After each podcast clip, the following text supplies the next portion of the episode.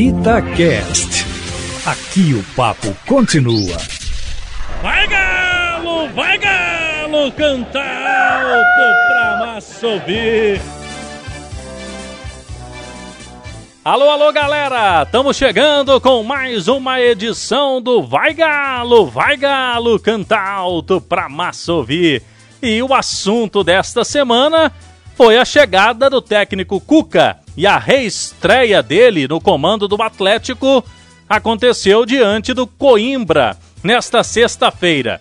Cuca chega com a missão de conquistar títulos importantes pelo Atlético. Ele tem já um histórico vencedor no clube.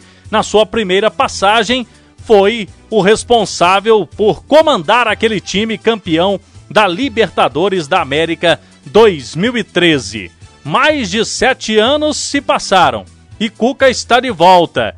Ele, na sua entrevista de apresentação, o novo treinador do Atlético disse que tinha sim esse desejo, esse sonho, que está realizado, de voltar a comandar o Atlético, o Galão da Massa. Era uma grande vontade que eu tinha de voltar a trabalhar aqui no Galo. Depois de sete para oito anos eu consigo voltar. Lógico que eu sei o tamanho da responsabilidade que, que tenho aqui.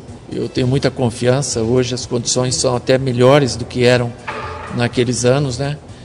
E formar um ambiente favorável é o que eu busco, né? Em primeiro lugar, mostrar a cada jogador o que o que ele luta, pelo que ele luta e com quem ele luta é, por situações no time. É, mostrar para eles a, a importância que se tem de vestir a camisa do Galo e de buscar conquistas dentro do, do Atlético. E a gente tem essa ambição, né? Não sei aqui qual competição nós vamos buscar, qual competição a gente vai sair campeão, mas eu sei dizer que eu tenho vontade de disputar todas elas com a máxima vontade possível para poder eh, sair campeão. Né? Então a gente tem um elenco fortíssimo e vamos procurar tirar o máximo de cada um em benefício disso.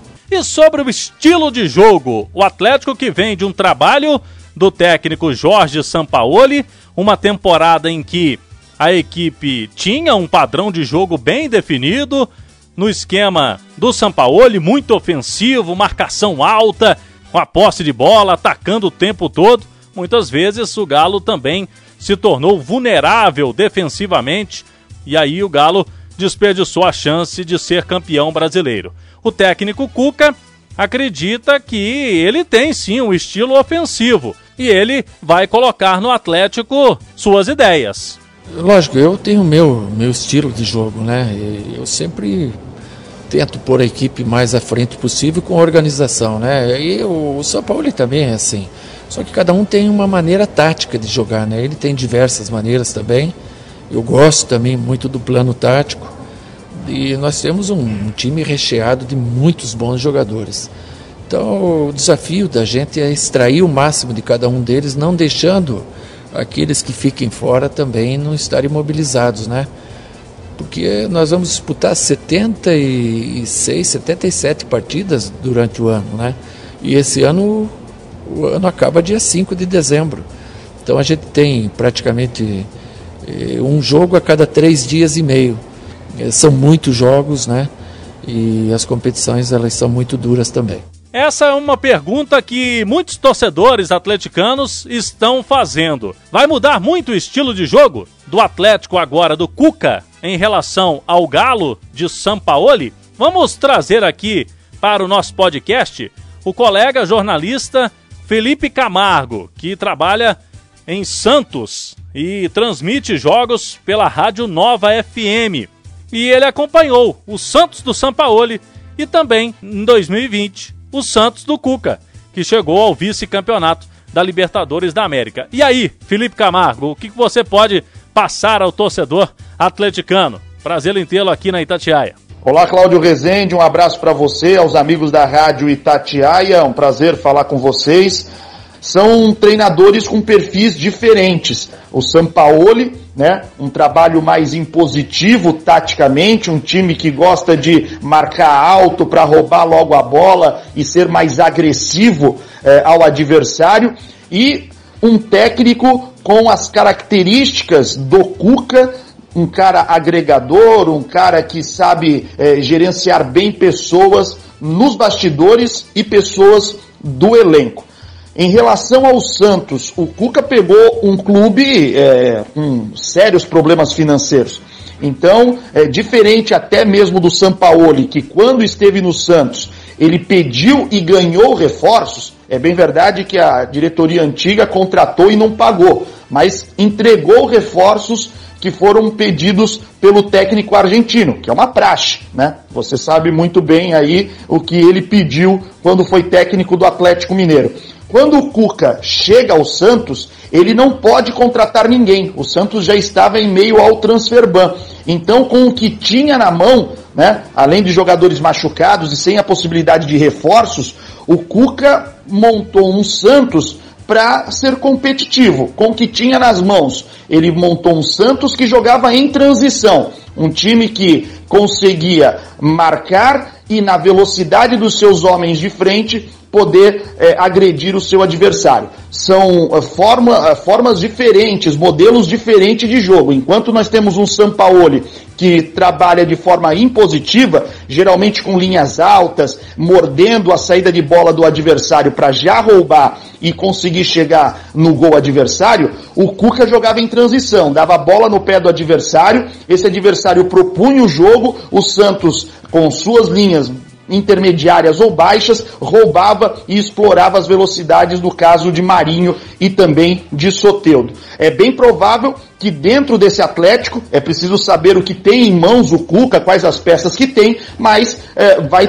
provavelmente ter um pouco de mudança no modelo de jogo, que é ver esse Atlético talvez jogando um pouco mais em transição, numa transição ofensiva para poder buscar os resultados. Um forte abraço a todos da Rádio Tatiaia. Muito obrigado. Aí o Felipe Camargo dizendo que, na visão dele, vai mudar sim um pouco o estilo de jogo. O Cuca no Santos, é verdade que tinha um cenário diferente, com muito mais dificuldades financeiras do que foi com o Sampaoli um ano anterior na equipe paulista, mas o Santos do Cuca foi um time menos impositivo, mas que tinha transição rápida e que explorava bastante Marinho e Soteudo no ataque. Cuca falou também sobre um assunto que, quando teve o nome dele falado no Atlético, mesmo antes da contratação e principalmente depois que ela aconteceu, relacionado ao caso lá de 1987, o escândalo de Berna, na Suíça, em que Cuca, na época jogador do Grêmio, se envolveu, foi acusado de estupro a uma garota de 13 anos. E na época o caso foi julgado à revelia e Cuca acabou tendo depois esta condenação prescrita, mas o caso voltou à tona. Cuca garante que esse assunto para ele já está superado. Eu acho que esse assunto ele tem que ser debatido sempre em todos os sentidos, não só no futebol, né? Postei a minha família na frente de, da câmera e, e, e, dei meu depoimento, falei o que eu tinha que falar. Né? Eu sou uma pessoa do bem, eu não preciso ficar falando isso aqui. Eu já treinei aqui em Minas é, quase quatro anos, entre primeiro o Cruzeiro e depois o Atlético. E aqui fiz muitas amizades, eu acho que nenhuma inimizade. Então eu, o que eu tinha que falar desse tema eu já falei, junto com toda a minha família. É uma coisa que ocorreu lá há 34 anos atrás e para mim é um episódio que já está superado vida que segue. Para fechar, o técnico Cuca deixou um recado para a torcida atleticana, que ele sabe muito bem faz a diferença em campo, em momentos decisivos. Não está sendo possível público nos estádios, mas logo logo, segundo o Cuca, a torcida atleticana vai dar aquele show de sempre.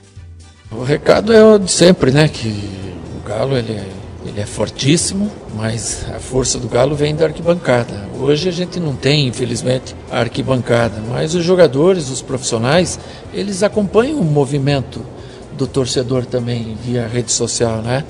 E que o torcedor do Galo acredite e apoie esse time, nos apoie, que eu vou tentar ao máximo, tirar o máximo de cada um e dar o meu máximo em, em benefício da gente ter conquistas esse ano e o ano que vem.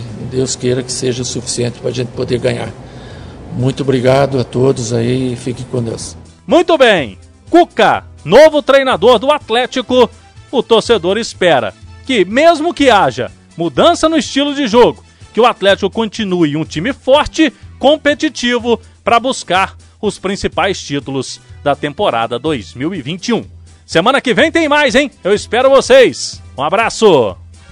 Vai Galo, vai Galo, cantar alto pra massa ouvir. Itacast. Aqui o papo continua.